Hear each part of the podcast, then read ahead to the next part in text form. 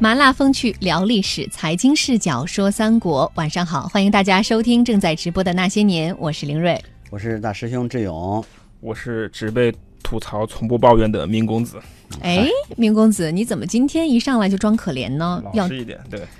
自己摔倒了，别人就打不倒你了。主要是你今天鼻子上破相了，被人揍的。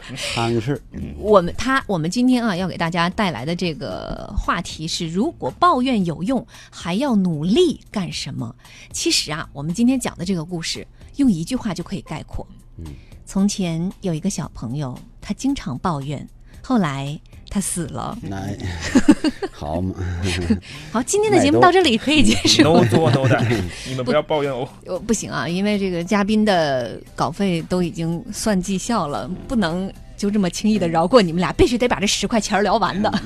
我们今天要给大家带来的这个三国时期的人物啊，可能很多朋友也很熟悉，是蜀汉的名臣杨仪。通过他的故事来给大家聊一聊这个话题。如果抱怨有用，还要努力干什么呢？今天在微信公众平台回复的关键词三个字啊，不抱怨。回复这个关键词，您就有机会获得我们送出的。充满有限想象空间的即开型中国体育彩票，面值是五十元。今天还是会送出四份。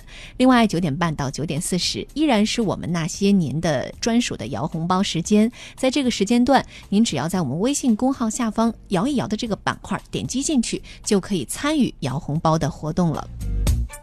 当然，不管是参与我们的福利互动，还是给我们留言交流您对节目的看法，都需要您先加入到我们的微信公众号当中来。搜索的方式也非常简单，打开微信公众号里搜索三个字“那些年”就可以找到我们了。如果抱怨有用，还要努力干什么？我们今天要讲三国时期蜀国名臣杨仪他的故事啊。杨仪就是因为没完没了的抱怨而把自己逼上了绝路。先来说一说杨仪这个人吧。其实他作为诸葛亮生前的得力助手啊，杨仪的才能是有目共睹的。他在蜀汉供职的十多年时间里面，也几乎一直都是顺风顺水。最早呢，他是在襄阳太守关羽的手下工作。有一次到成都出差，结果被大 boss 刘备看中，从此调任了总部。刘备称汉中王之后，呃，杨仪被提拔为尚书。刘备去世之后，丞相诸葛亮任命杨仪为参军，代行相府事宜。此后，杨仪多次随着诸葛亮出军，各种繁重的任务总是能够出色的完成。在诸葛亮命云五丈原之后啊，临终的时候也是把非常重要的撤军工作交到了杨仪的手里。所以可见，不管是刘备还是诸葛亮，对于杨仪啊都是非常的器重的。那按照杨仪自己的预期，你看我能力很强，资历又很老，又在国家危难时刻立过功，那诸葛亮丞相百年之后，是不是理应就应该把这个新的 CEO 的接力棒交到我手上了呢？但是这一切啊，却不如他的预期那样。后主刘禅只给了他一个没有实权的职务，叫做中军师，而当上 CEO 的是他曾经的部下蒋琬。要知道啊，在杨仪做尚书的时候，蒋琬还只是一个尚书郎。尽管是后来两个人都担任了丞相参军，但是自视甚高的杨仪从来没有把蒋琬放在过眼里。如今可倒好，自己的昔日的补部下啊，居然骑到自己的头上，杨仪是非常想不通的。呃，在史书当中是这么写的：杨仪自以为功勋至大，宜当代量秉正。就是说，杨仪觉得自己功劳非常之大，诸葛亮走之后，他应该理所应当接任诸葛亮丞相的位置。在他看来，CEO 应该是非自己莫属的。所以，智勇和明公子，你们两个人来给他一个公允的评价吧。论资历，论能力，是不是应该轮到杨毅？还是说这是他对自己的一个认知偏差？谁鼻子断了，谁先说吧。我先说吧。哎呀，我就不抱怨了，周老师。好，首先啊，我们说杨毅这个人，他是不懂经济学的。给大家普及一下经济学的知识啊。如果把一个人才当做一个商品的话，怎么样？那么不是说这个商品越好越优秀，它就会卖，它就有市场，而是它的需求，它能不能匹配这个市场的需求？嗯。杨仪认为自己我有功劳，我做过事情，我杀了叛将魏魏延，我以前还是跟着你诸葛亮的，所以我要带量。其实不是的，这个时候整个蜀汉需求是什么呢？不是需要一个很有性格、很有能力，甚至是 很有这个姿态的一个文人，而是需要一个有胸怀、懂平衡，比如像蒋琬、像费祎那样的诸葛之成规，因循而不革的一个善于把诸葛亮的遗志继承的人。杨仪没有。杨仪作为一个产品没有匹配这个市场的需求，所以其实杨仪是高估了自己的能力，但是低估了自己的市场地位。嗯，高估了能力，就没有他想象的那么好。没有想象那么好，即便你真有那么好，蜀汉需不需要你也是一回事情。就像我们知道微软啊，它的一个 Windows 的事，它可能成本只有几分钱，因为它的它是批量产的，可以复制的嘛，但是它可以卖到几百美元。而同样的一个家具，它可能造价是一百多块钱，可能卖只能卖个一百一、一百二。不在于你的成本，不在于你的品质投入了多少，而在于你能不能符合这个市场的需求。嗯，供需关系厉害了。对对，呃，刚才明公子讲呢，是从那个呃需求的角度来讲。那个时候蜀汉政权啊，到了诸葛亮命运五丈原之后，那真是风雨飘摇。我们知道，当一个国家呃它的主心骨没有的时候，刘备去世时候，呃白帝城托孤的时候，是蜀国第一次大危机。诸葛亮死了之后，那没有一个得力干将了，这个也是一个非常很大危机的时候。最重要的是延续性和稳定性。确实，这个时候蒋琬呢，在这方面比这个呃杨仪啊要显得突出一点。嗯，说的直白一点，就是诸葛亮觉得蒋琬比较听话，而且跟自己一脉相承，可以继承我的遗志。他就是比较稳，就是这个人，你要是创意上，这现在我们要开拓的时候，可能说这个那个人用杨仪可以。现在我们先，其实现在比分现在落后，现在能把这大盘子先稳着，别再失分了。像像一个球赛，现在进入到第八十分钟的时候，还是这个不能再再失分了，再进一个球就一定扳不回来了。这时候就得用一个换下前锋，换上后卫。加强这个后场禁区的力量，是，这是这是首先，这刚才云公子说的很到位。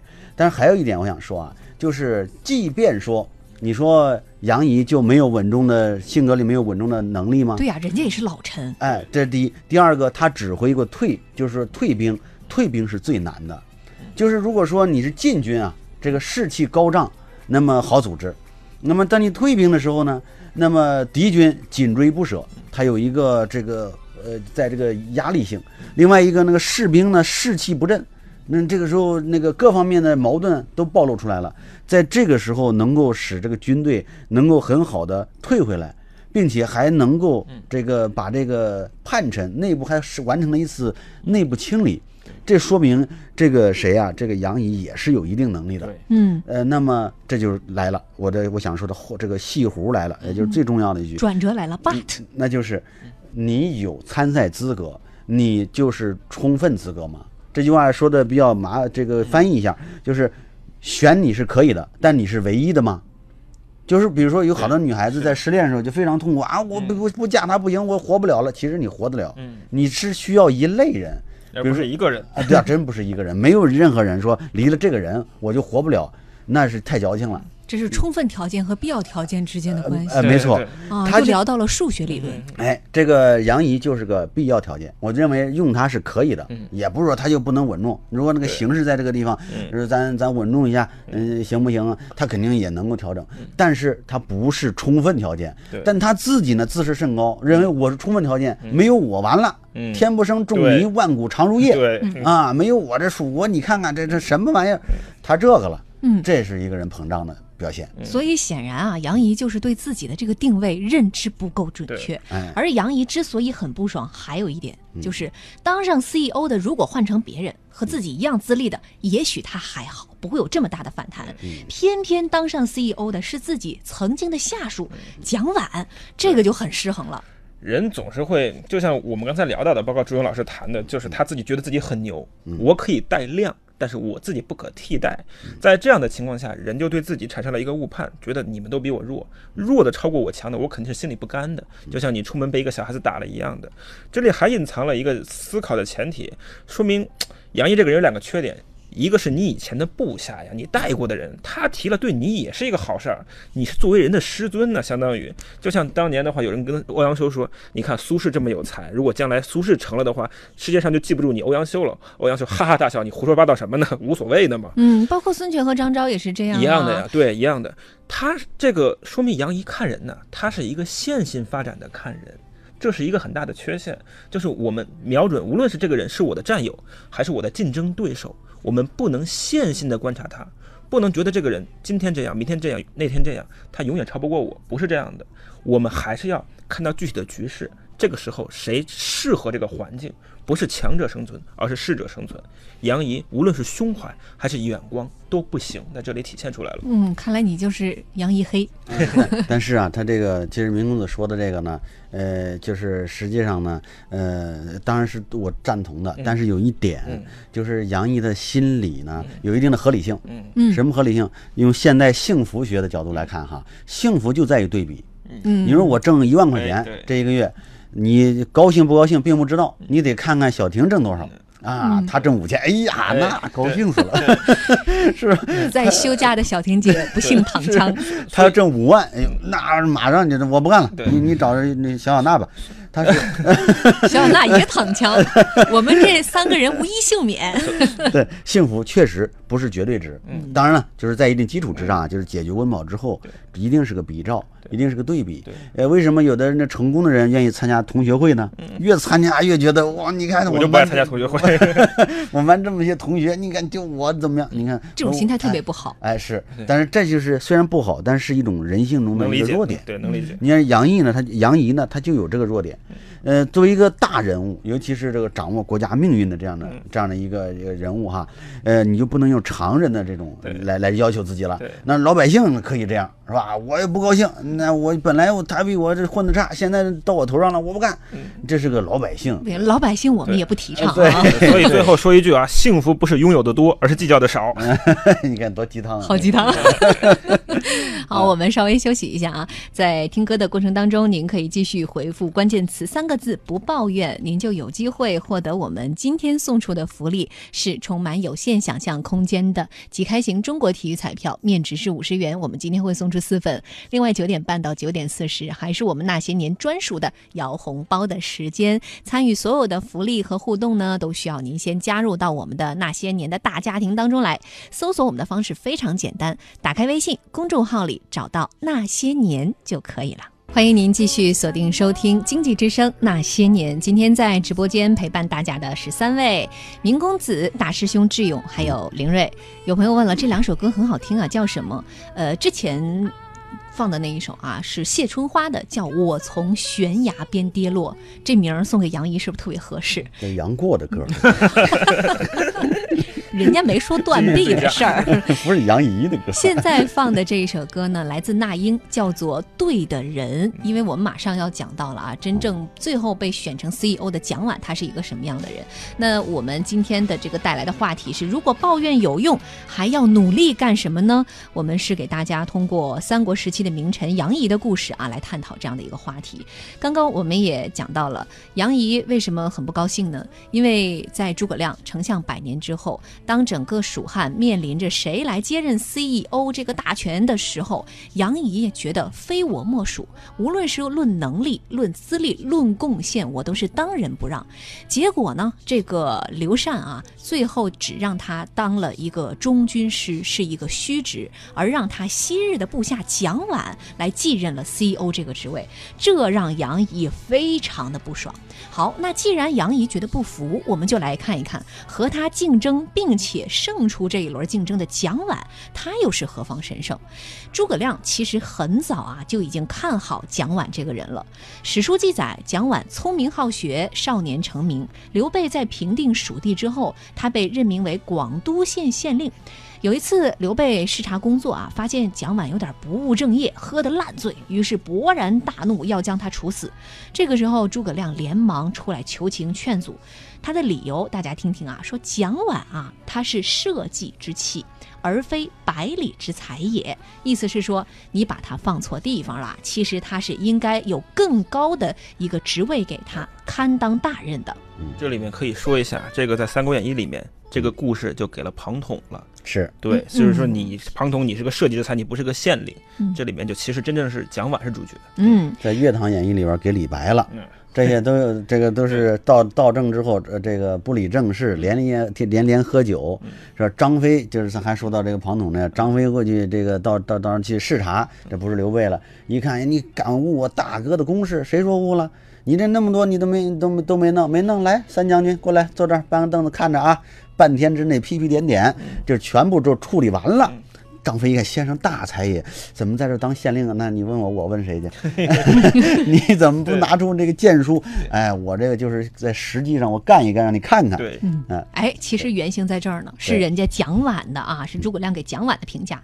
那诸葛亮在当政之后啊，对蒋琬是加以重任，临终前密表刘禅说让他来做接班人。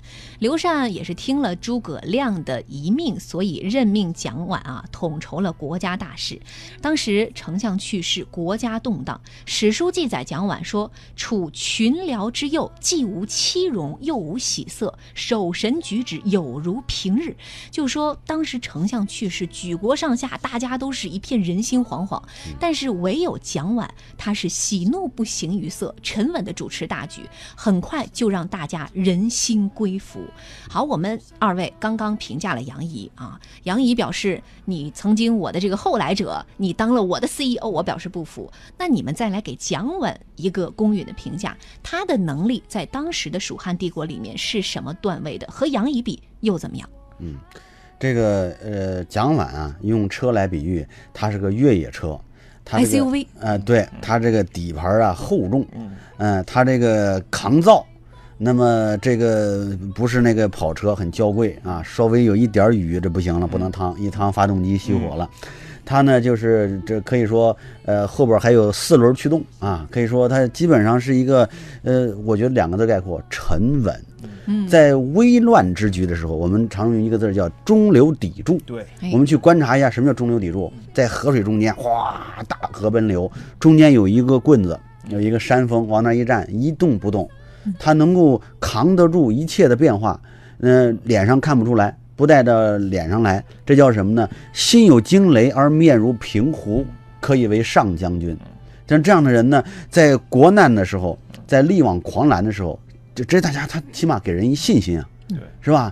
你就跟炒股似的，都赔了，他那赔了好几百万，脸上一点没事儿，还是个是吧？